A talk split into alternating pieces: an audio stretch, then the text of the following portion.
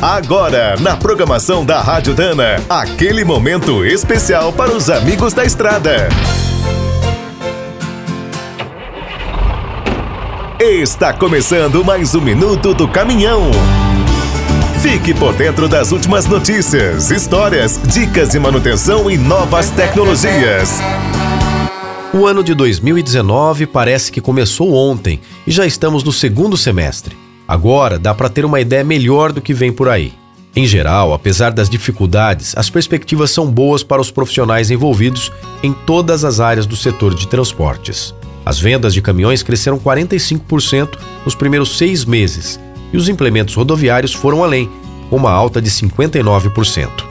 Em grande parte, esse sucesso é o reflexo de mais uma super safra o Brasil deve fechar o ano com 228 milhões de toneladas colhidas. O clima para empreender também melhorou. No período, a má notícia é que 442 mil empresas fecharam, mas foram abertas quase 1 milhão e 300 mil.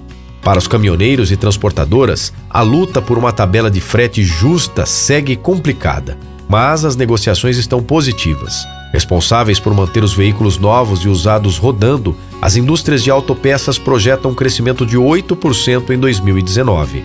Após o grande sucesso na feira Automec, a Dana, por exemplo, está investindo pesado em novos produtos, tecnologias e serviços. Até dezembro, a empresa fará uma série de lançamentos, realizará ações com clientes em todo o país e marcará presença na Fenatran. Quer saber mais sobre o mundo dos pesados? Visite minutodocaminhão.com.br. Aqui todo dia tem novidade para você. O Minuto do Caminhão é um oferecimento de Spicer e Álvaros, a dupla imbatível em componentes de transmissão, suspensão e direção.